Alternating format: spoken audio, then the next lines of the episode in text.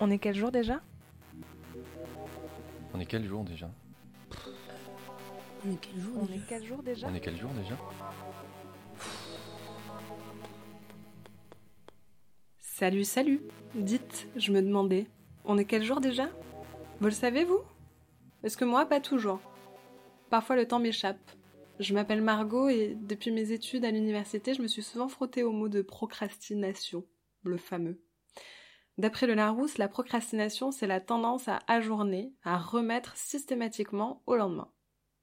Sauf que de remettre chaque jour au lendemain, ça peut vite devenir remettre à la semaine d'après, voire à l'année d'après carrément. C'est un petit peu ce que j'ai fait avec ce podcast, hein, que j'ai commencé d'enregistrer en 2021. Nous sommes en 2023. Je vous laisse tirer vos conclusions.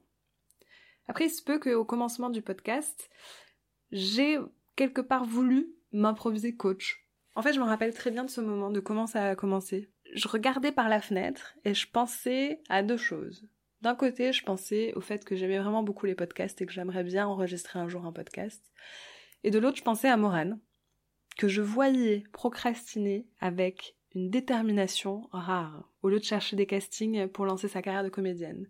Donc tout ça, c'est en mars 2021, on est en troisième confinement, et voilà que euh, deux semaines plus tard, euh, j'étais dans le salon de Morane, cette fois, à enregistrer le premier épisode de ce podcast. Je me suis dit qu'un rendez-vous lui ferait du bien, que ça structurerait son temps de manière à ce que, entre chaque nouvel épisode, elle puisse mettre en place des actions pour remplir des objectifs que nous aurions mis en place ensemble. Vous voyez ce vocabulaire là? Structure, objectif, action. Ouais, c'est bien le, le vocabulaire du développement personnel. Ce n'est pas un podcast de développement personnel. C'est peut-être même presque le contraire. Après, évidemment, il y a toujours ce qu'on imagine que l'on va faire et ce qui arrive réellement. Et en discutant avec Morane régulièrement de sa recherche d'emploi, de sa motivation à devenir comédienne, et des moyens qu'elle était prête à mettre en place pour y parvenir, on a tout simplement discuté de la vie et de la famille, des joies, des peines. À l'époque, Morane retapait une table pour éviter de chercher du boulot. Et il y avait quelque chose qui m'impressionnait vraiment dans l'effort qu'elle mettait à retaper sa table. Elle était hyper consciencieuse, elle voulait vraiment bien faire les choses.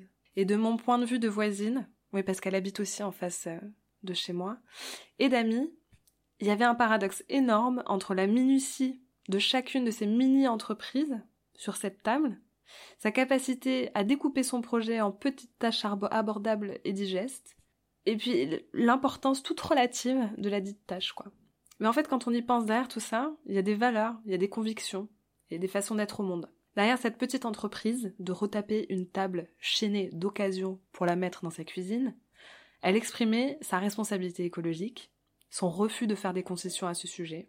Elle affirmait son jusqu'au boutisme, qui fait partie intégrante de sa personnalité, vous le verrez. Et puis son goût des belles choses, son désir d'être bien chez elle, confortable et en sécurité dans son appartement. Bref, je pense qu'il y a peut-être un art de la procrastination. Les gens qui ont l'air d'utiliser leur temps de façon différente, inhabituelle, contre-intuitive, même pour certains, voire carrément contre-productive, ont quelque chose à nous apprendre de la façon dont ils mènent leur vie. Qu'est-ce qu'ils expérimentent dans ces tranches de temps-là? Qu'est-ce qu'ils voient que nous, on n'a pas eu le temps de voir? Et comment, en évitant de prendre soin de soi, bah, on se retrouve parfois à prendre soin des autres sans trop s'en rendre compte. Ça aussi, vous le verrez avec Morane et sa petite sœur. On est quel jour déjà Finalement, c'est un podcast qui documente des petits accidents heureux et qui se propose de suivre sur une période plus ou moins longue des gens qui ajournent, des gens qui remettent à plus tard, et des gens qui surtout font autre chose que ce qu'ils devraient être en train de faire. Voilà, je vous propose de commencer tout de suite avec cette première saison et Morane Silagi. Bonne écoute. Ok. Bon, on va le tenter comme ça. Le but de ce podcast, c'est de se rencontrer chaque semaine avec Morane pour discuter de sa carrière de comédienne, de comment ça avance, dans un contexte De merde. pandémie mondiale. On est actuellement au mois d'avril 2021. Le Covid est arrivé dans nos vies en mars il y a un an. On en est à notre troisième confinement, troisième vague. Euh, on est à Paris. J'ai l'impression qu'on parle à, à- aux gens dans le futur, tu sais, tu sais qu'on va le mettre dans une boîte et qu'on va l'enterrer et puis que des archéologues euh, dans mille ans ils vont le découvrir et vont faire oh ça s'est passé comme ça à cette époque, c'est incroyable. Euh, troisième confinement. Donc dans ce confinement-là, on a un couvre-feu à 19h. Les restaurants, les magasins sont fermés, à part les commerces euh, dits essentiels, qui comprennent désormais les librairies, les disquaires, chose qui n'était pas le cas au premier confinement, les coiffeurs, euh, et c'est ça à peu près. Euh, on n'a pas le droit normalement de se déplacer à plus de 10 km au-delà d'un rayon de 10 km de chez nous à part pour motif impérieux. Personne ne sait vraiment ce que c'est qu'un motif impérieux, mais voilà. Et, euh, et voilà, et donc on a le droit de travailler, on a des attestations dérogatoires pour aller travailler potentiellement. Mais à 19h, tout le monde doit être rentré chez soi. Tout le monde au lit Tout le monde au lit. Au lit Euh, donc aujourd'hui, nous sommes avec Morane. Ça va Morane? Oui, j'ai peur. Et donc la première question que je vais te poser, c'est quel est ton rapport à la procrastination? Bah, c'est une pratique euh, que je pratique beaucoup, que j'aime beaucoup, que j'a- j'apprivoise régulièrement. Je pense que c'est euh, un mode de vie très sain et que j'ai envie de continuer toute ma vie comme ça. Non, c'est faux. Euh, c'est un enfer parce que c'est j'ai l'impression que c'est une sorte de maladie dont je suis victime et, euh, et euh, dont j'ai conscience en plus. C'est trop relou parce que tu sais que t'es malade, tu sais ce que c'est, tu sais pourquoi euh, c'est là et comment t'en débarrasser. Mais là, vu que tu procrastines tu procrastines d'arrêter de procrastiner et de mettre en place le, le- le processus pour arrêter de procrastiner. Donc tu peux jamais t'en sortir. Quoi. Ou alors il faut qu'il y ait un truc dans ta vie super euh, puissant qui va te t'obliger à bouger ton cul, quoi, parce que sinon... euh, Est-ce que tu as un exemple de procrastination récent? Euh, nous aiguiller, nous montrer la Alors, façon dont tu le fais dans ta vie quotidienne Récemment, j'ai fait une table. en fait, en concrètement, je dois trouver du travail. Je suis sur mes réserves. J'ai de moins en moins d'argent. Donc vraiment, je dépense le minimum d'argent possible. Et au lieu de chercher du travail, j'ai fait une, table parce que parce que ma- mon ancienne coloc, qui était ma sœur, est partie. Elle est partie avec certains meubles, comme un divorce, et euh, je voulais trouver une table sur le bon coin parce que je voulais trouver une table d'occasion parce que je rachète plus de neuf. Je suis contre le neuf, c'est mal, c'est méchant, vilain. Et donc elle était trop grande. Je l'ai démontée entièrement. Je l'ai coupée au milieu. J'ai rapproché les deux morceaux de, pla- de plateau. J'ai fait du, de la pâte à bois pour que ce soit nickel et qu'il n'y ait pas de trou au milieu. J'ai convoqué cinq personnes qui m'ont aidé pendant quatre jours. qui ont participé sur mon chantier. Euh, je l'ai poncé, je l'ai verni, j'ai remis des petits détails, des petits trucs machin, j'ai tout refixé, remonté, c'est c'est nickel. Et je viens de l'installer ce matin euh, dans ma cuisine. Et au total, ça t'aura pris combien de temps entre le moment où t'as acheté la table et le moment où tu l'as installée? Ben, une semaine et demie, je crois. Et il faut compter tout le temps que j'ai passé à la chercher sur le bon coin Mhm. et aller, aller la chercher. Louer une caisse parce qu'elle est super lourde pour aller la chercher. Et quand j'arrive là-bas, évidemment la caisse que j'ai louée elle est trop petite, alors il faut démonter la table. Si t'avais pas eu cette table à faire, qu'est-ce que t'aurais fait cette semaine? Ben il faut que je repeigne le. Tu penses que t'aurais trouvé une autre, euh, ouais, voilà. Ouais. une autre raison pour Je pense que de toute manière, j'aurais pas fait ce que j'ai à faire, c'est-à-dire trouver du travail. Je suis contente parce que des fois, il y a des gens qui m'appellent, des amis ou des connaissances, ou même euh, grâce aux réseaux sociaux, des gens qui me contactent, de même pour me proposer du travail. Alors ça, c'est génial. Parce que là, du coup, je suis trop contente, j'accepte direct, tu là, genre, ouais, c'est parti. Mais c'est vrai, ce, ce, ce truc de démarche de chercher du travail, parce que du coup, voilà, je suis comédienne, donc tu trouves du travail, tu fais le travail, et après tu le perds juste après, il faut en trouver un autre. Et c'est tout le temps ça. Donc t'es tout le temps en train de chercher du travail. Du coup, c'est, c'est, en fait, chercher du travail, c'est aussi ton travail, quoi. Du coup, c'est vraiment pas intéressant parce que moi, je voudrais, je voudrais jouer, quoi. J'ai pas envie de chercher tout le temps du travail, quoi. C'est trop relou, quoi. Ton dernier euh, contrat de comédienne, vraiment comédienne, il date de quand? Contrat, donc déclaré, Ouais, payé. Euh, déclaré. Ah bah c'était, euh, bah c'était de la figure. Ça compte pas trop parce que vraiment là, on jouait pas pour le coup. La dernière fois que t'as travaillé en étant comédienne et que t'as été payée. Normalement, c'est c'est le clip de Coco Bands, What Did You Say, où on joue avec euh, mon amoureux, euh, un couple et tout, donc il y a vraiment un jeu. Ouais, je pense que c'est le dernier truc, ouais, payé euh, officiellement. Et t'étais payée combien? J'ai été payé 100, 150 balles, je crois. La journée? La journée, enfin la journée de, de, de 16 heures, qui a fini à 4 heures du matin, je crois, un truc comme ça. Mais, euh, mais c'est comme ça. Et donc là, qu'est-ce que tu cherches comme contrat? Bah, en fait, l'idéal, l'idéal euh, utopique, c'est de, de, de, commencer à faire mon intermittence, donc euh, faire mes heures et pour pouvoir l'avoir. Mais, mais concrètement, je m'en fous un peu dans le sens où si je peux bosser, je suis trop contente.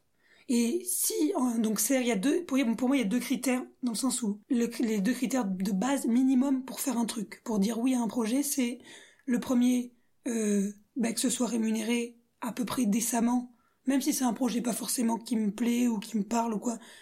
Il faut bien sûr que ce soit, que ça corresponde à des trucs qui sont éthiques par rapport à mes principes et mes valeurs.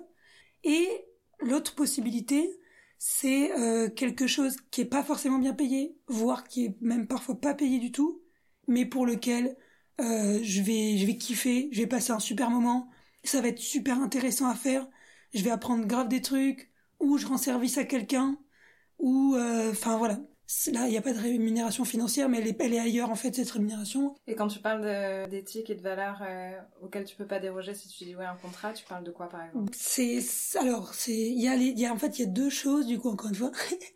Il y a l'éthique dans le sens, euh, qu'est-ce que ce, ce projet, une fois terminé, une fois fini, l'objet fini de ce projet, est-ce qu'il va correspondre à mes valeurs? Donc après, on peut, on peut parler de ce que c'est, hein, mais, mais déjà, euh, voilà.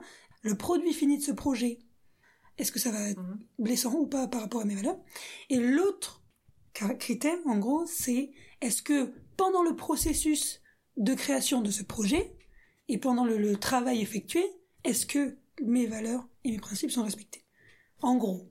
Alors, c'est quasiment jamais possible, à 100%. Il y a toujours, à un moment donné, euh, où bah, il y a un truc où je me dis, hum, ça, bof. Mais en même temps, moi aussi dans ma propre vie, il y a des moments où moi-même par rapport à mes propres valeurs, bah, je me retrouve dans une situation où bah, je me dis oula, hmm, ça bof. Est-ce que tu as un exemple concret à nous donner? Bah, En fait, ça m'arrive hyper souvent par rapport à, des trucs basiques. Par exemple, moi je suis féministe, euh, féminazie, euh, extrêmement euh, radicale. Et du coup, c'est très souvent la quasi-totalité des tournages où je me retrouve dans une situation où ben, je suis la nana et euh, bah je suis maquillée, je suis coiffée, j'ai ma petite robe et j'adore, je kiffe parce que moi j'adore me déguiser, j'adore être une nana. Je, disais tout le temps euh, à ma famille et tout, si j'avais été un mec, j'aurais trop kiffé pour être drag queen, j'aurais trop kiffé être dans l'excessif, euh, l'excessif, l'esthétique féminin, j'adore. Mais du coup, c'est vrai que éthiquement, je, je, me dis ah voilà, les personnes qui vont voir ce clip, bon bah elles vont encore voir des images qui correspondent à ce qu'on peut voir toujours et qui entretient du coup euh, ce, ce, un mode de pensée, même s'il n'est pas grave. On parle juste de ben que il euh, y a toujours des nanas qui sont toujours euh, un peu jolies, un peu maquillées, un peu un peu nickel. Et par exemple des mecs qui sont un peu moins mis en valeur esthétiquement, etc. Et c'est pas grave directement, c'est pas dangereux directement, ça va pas atteindre directement des personnes, mais ça entretient ces images. Euh, c'est pas grave de temps en temps, mais c'est bien que quand même il y ait des moments où euh, bah, on fasse d'autres choses aussi. On, voit d'autres euh, possibilités. Donc en fait, ce que tu es en train de me dire, c'est que tu corresponds quelque part à un critère, à un stéréotype de la femme publicisée et marketée de manière générale, c'est-à-dire plutôt mince, jolie, blanche, oui, oui, oui, euh, non, pas forcément. Enfin, mais du coup, je me retrouve, je me retrouve dans des dans des situations où on me demande de le faire. Et il y a même des fois, je suis, moi, je, je veux garder mes poils, notamment mes poils sous les bras en premier et mes poils sur les jambes quand je peux. Mais euh, il y a des fois, en fait, il y a des projets où je demande parce que j'ai une sorte de proximité avec la personne. Et mais il y en a où j'arrive même pas à demander parce que en fait, je me dis deux choses. Je me dis, euh, soit ça me met super juste mal à l'aise je me dis putain qu'est-ce qu'elle va penser la personne? Euh, qu'est-ce que s'il faut elle va se dire oh putain c'est encore une féministe qui me casse les couilles ah là là ou j'ai même carrément peur de, de perdre le taf tu vois. Que la personne se dise oula c'est quoi ce truc? Ou qu'est-ce qu'elle me fait chier? Parce que c'est quand même euh, très rare encore que enfin aujourd'hui a très peu de femmes qui ont des poils sous les quoi. En tout cas euh, en France de ce que de ce que j'ai vu. Du coup j'ai peur de quasiment perdre le taf en fait en posant juste la question est-ce que pour tu vois je suis sympa en plus parce que j'avais entendu une histoire euh, j'ai ma coloc qui m'a raconté une histoire d'une mannequin aux États-Unis qui avait porté plainte contre une, une, marque pour laquelle elle avait bossé qui lui avait demandé le jour J de raser ses poils sous les bras. Et vu qu'elle était très connue qu'elle avait beaucoup de personnes par exemple qui la suivaient sur Instagram elle avait fait des stories etc et elle avait été grave euh, soutenue et c'était trop stylé. Par exemple, voilà, c'est parce qu'elle avait beaucoup de personnes derrière, tu vois. Par moi, j'ai j'ai 2000 abonnés sur Instagram qui sont pour la plupart c'est mes c'est mes amis, c'est mes proches ou euh, tu vois, c'est c'est pas des, des fans à l'autre bout du monde euh, qui Mhm. créent une communauté immense. Ouais, c'est pas un poids suffisant pour faire pression sur tes Ouais, potentiels, sur une grosse marque, sur une grosse marque, parce que là Mm. pour le coup c'était une grosse marque, euh, donc du coup, enfin, j'ai fait pas le poids face à n'importe quelle grosse marque, quoi. C'est clair. Hmm. Comment, idéalement, tu t'y prendrais pour chercher du travail là maintenant? Alors ben là, le premier truc qui me, vient à l'esprit, enfin de ce que, je ferais par rapport à ce que je peux faire, c'est aller sur Internet, me connecter euh, sur les sites euh, en question gratuits, où il y a des, propositions de taf, euh, de, de figuration, de silhouette, de comédienne, un peu de danse aussi, enfin toujours enfin, lié avec le l'audiovisuel bien sûr. Peut-être chercher aussi, des fois il y a des stories, les gens mettent des stories, je recherche vite une comédienne pour demain. Donc, regardez un peu dans les, il faut aller voir sur les, les, les pages des boîtes de production et des fois ils demandent, ils recherchent des trucs. Enfin bref. T'as fait une démo il y a pas longtemps? Oui, j'ai fait ma démo toute seule. trop stylé. Je me suis régalée. J'ai trop kiffé. Et euh, tu comptes l'envoyer? Oui. Ben, euh, la première étape, du coup, ça a été de la, de la tester dans mon entourage avant même de la publier. La bande démo, c'est quand même un truc un peu administratif. Mais mine de rien, c'est une sorte de création personnelle puisque je la, je la faisais de moi-même. Et il y a vraiment une partie artistique, le choix de la musique, la- comment tu composes ton truc. Et ensuite, une fois que c'est une première validation à ce niveau-là, tu publies sur YouTube ta vidéo. ensuite, tu la partages, par exemple, ce que j'ai fait, hein. Euh, je partagé sur mon Facebook et sur mon Instagram. Donc pareil, c'est toujours des sortes de proches, mais un, un peu plus éloignés que ton cercle proche. Donc là, t'as des nouveaux, des nouveaux retours. Et une fois que t'es sécure et que t'as eu des bons retours un peu partout, et que tu te sens, du coup, t'as ton ego qui va un petit peu mieux et tu te sens un peu en confiance, ben là, à ce moment-là, il faudrait l'envoyer à des professionnels concernés pour démarcher du travail. Ce qui n'est toujours pas fait. Et est-ce que c'est quelque chose que tu comptes faire, que tu veux Il faut absolument que je le fasse. Je suis hyper impatiente de le faire. très Mais bien. ça fait un mois que je dois le faire et que je l'ai toujours pas Et fait. tu sais comment t'y prendre? Euh, oui, je sais comment m'y prendre en plus. Putain, je sais absolument que- comment si, prendre. si tu devais nommer un frein, ça serait quoi? Qu'est-ce qui t'a empêché de le faire jusqu'à maintenant? Ben, j'ai un peu peur, quoi. J'ai peur de, j'ai peur. T'as peur de quoi? Bah, des retours négatifs, je pense, ou des, ou l'absence de retour, ou, enfin, qui, qui est une forme de retour négatif, en fait. Euh, j'ai peur de, ouais, j'ai, parce qu'en fait, c'est, là, je parle pas forcément de démarcher des castings, je parle de démarcher des agents, parce que la bande démo, elle sert à démarcher ton agent de comédien, qui lui, est en relation directe avec des productions, qui va te trouver du taf, et des tafs qui sont pas forcément sur les pages euh, Facebook ou sur les, sur les sites gratuits, quoi. Et du coup, l'étape, là, c'est d'envoyer ma bande démo à des agents, pour espérer qu'il y en ait un ou deux qui me rappellent euh, et que je puisse, dans l'idéal euh, divin, euh, choisir mon agent. Ou si j'en ai un déjà, c'est cool. tu vois? Et ça, c'est vraiment une étape hyper importante. Et c'est l'étape hyper flippante puisque donc on est super dépendant de l'agent en tant que comédien. Si t'arrives pas à en avoir, avec cette bande démo là qui est toute prête et tout, euh, que tu, enfin t'as fait le mieux que tu peux là pour l'instant. Euh, si t'as un refus de tous les agents que t'as contactés, tu penserais à une reconversion, quoi. Ou alors tu te dis, faut encore que je fasse plein de films gratuits pour encore améliorer ma bande démo, pour qu'elle soit plus solide, pour que vraiment euh, je tape dans l'œil de quelqu'un. Coup, c'est flippant, quoi, parce que tu repars de, de, de tout, de zéro, de, faut tout recommencer, faut et tu sais que ça va prendre longtemps, parce que trouver des, des, avoir des bonnes images, où tu joues des trucs un peu intéressants, qui montrent un peu ce que t'es, ce que t'es capable de faire, euh, c'est pas sur tous les tournages, quoi. Les opportunités d'avoir une bonne bande démo, c'est, ça prend du temps, quoi. Surtout avec le Covid, putain. Qu'est-ce qui serait pour toi l'exemple ou euh, l'étape de ta carrière de comédienne qui pourrait te faire dire j'y suis, j'ai réussi? Euh, dans ça, pour vraiment avoir un truc global de sensation de, de, de ok, là je suis, je suis comédienne, c'est mon travail. C'est ça. La première chose, d'en vivre décemment, c'est-à-dire d'avoir au moins un SMIC, tu vois, genre, ça me paraît être euh, la première chose, quoi. Pas pour se considérer un comédien, mais pour, pour se sentir euh, ok avec ce travail-là, quoi. Clairement, le, le- avoir une stabilité financière. Et ensuite, avoir la possibilité, un minimum, d'avoir des, des, des offres d'emploi qui sont euh, intéressantes par rapport à soi-même quoi. Par exemple, on a tous des goûts différents en comédien, on a tous des styles qu'on préfère, d'autres qu'on aime moins. Je pense que vraiment c'est ce moment où t'es là, ah ben ça j'ai dit non parce que ça m'intéressait pas trop. Donc avoir le choix. Et ouais, avoir un peu de choix sans là genre catalogue Ikea c'est parti, mais euh, d'avoir un minimum de choix où tu te dis bah en fait de pouvoir aussi refuser en fait parce que là quand tu commences clairement tu prends tout ce que tu peux trouver quoi parce que t'as rien à bouffer déjà alors tu prends tout, quoi. Et du coup, t'as ce sentiment d'auto-trahison un peu, euh, parfois, ou de, ah, où où t'assumes pas trop le projet à la fin, et t'es là genre, j'ai même pas envie de le partager, je me sens pas bien avec, euh, t'as un peu presque honte, parce que du coup, bah, c'est ta gueule qui est là, et du coup, tu dis, ouais, je suis associé, les gens vont m'associer psychologiquement avec ce qui, ce qui a été fait, et ça, c'est pas du tout, euh, c'est grave, quoi, je trouve, c'est grave de, de, de, faire un truc dont on n'est pas fier. Le comédien, pour le coup, il a sa gueule, quoi.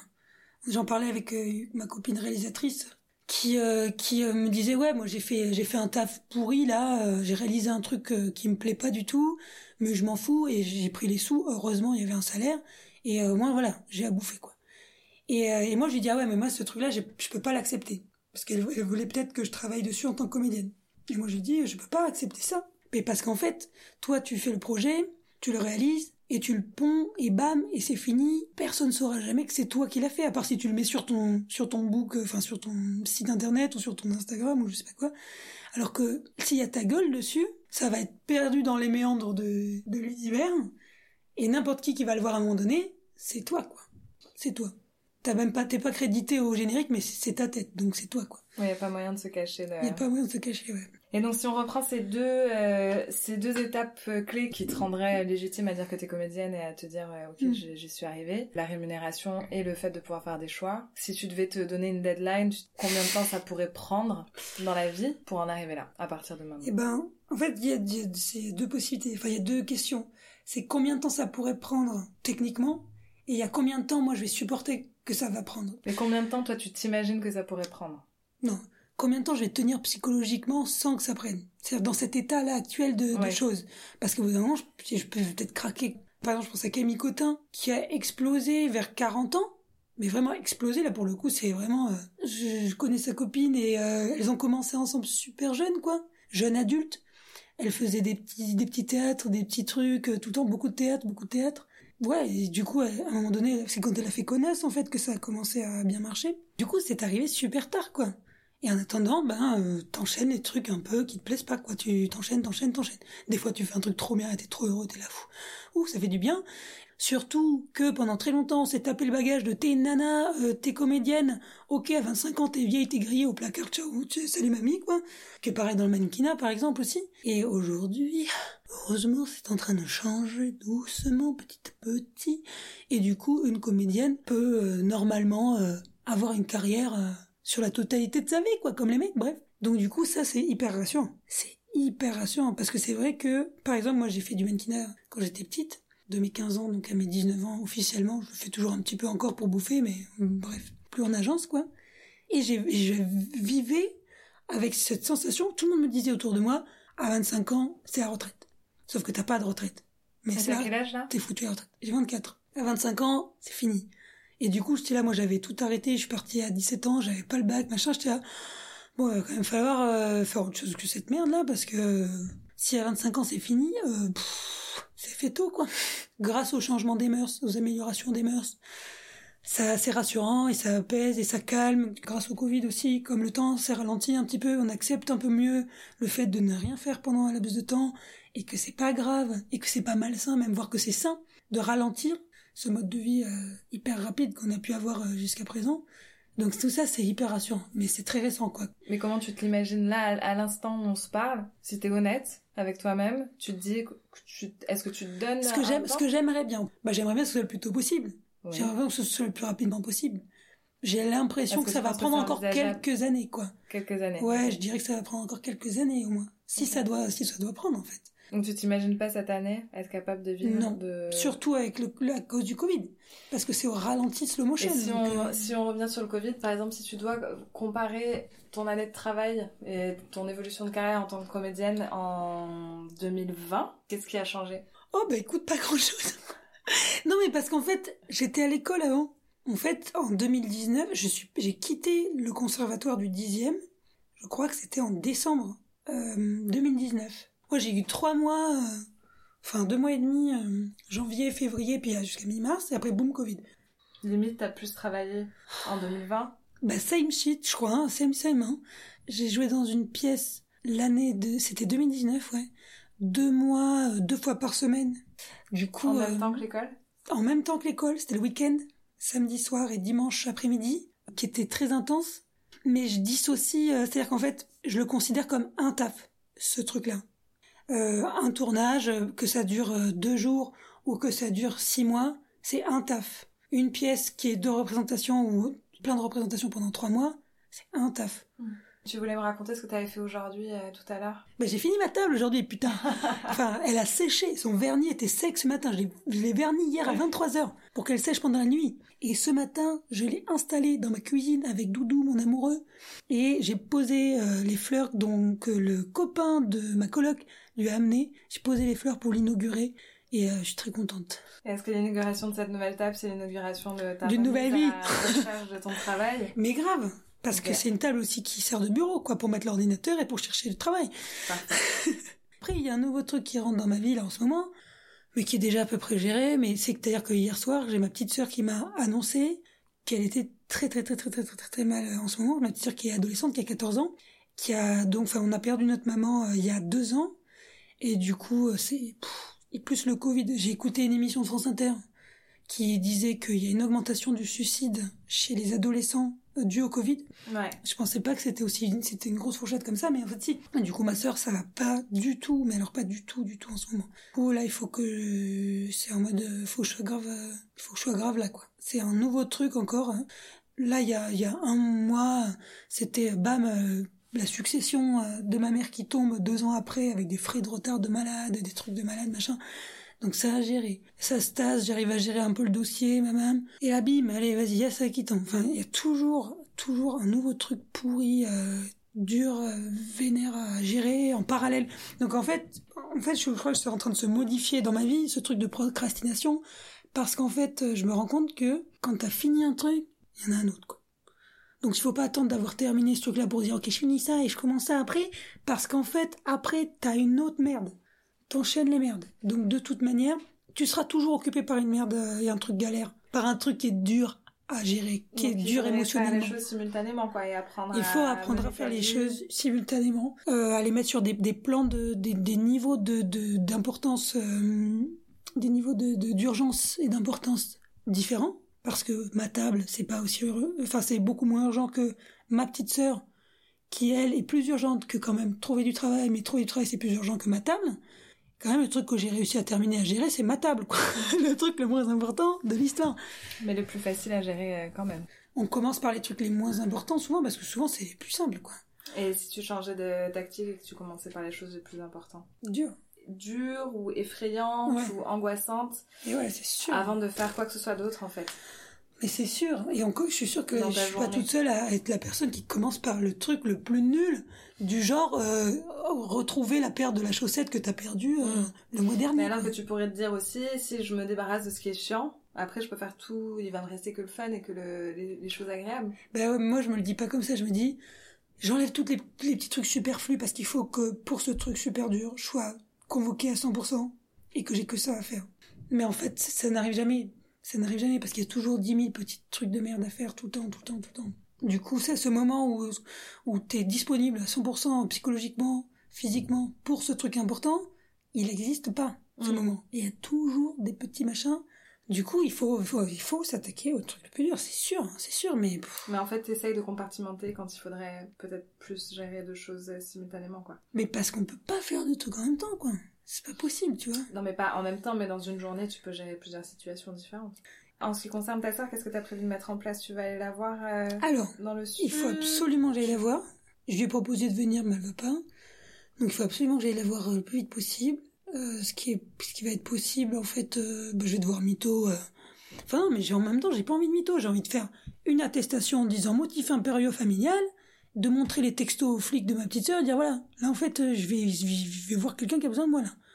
Mais bon, est-ce que ça va passer? Parce que je vais pas aider ma grand-mère qui a Parkinson. Est-ce que ça va passer? Tu vois, j'en sais rien. J'en sais rien. Est-ce que c'est, est-ce que ça marche? En motif impérieux Tu vois Je me suis dit un truc aussi de tous les jours, tous les matins, lui envoyer une petite citation. Hmm. Sélectionner, euh, trouver, chercher sur internet une petite citation qui serait, euh, qui correspondrait à un contexte particulier euh, de sa journée ou qui correspondrait à un mood dans lequel elle peut être ou quoi, ou un truc où, un truc où je me dis tiens ça, il faudrait que elle médite sur ce truc-là en particulier, elle va avoir besoin de ça. Par exemple, le premier aujourd'hui, c'était un truc, euh, c'est nul hein, comme citation en soi.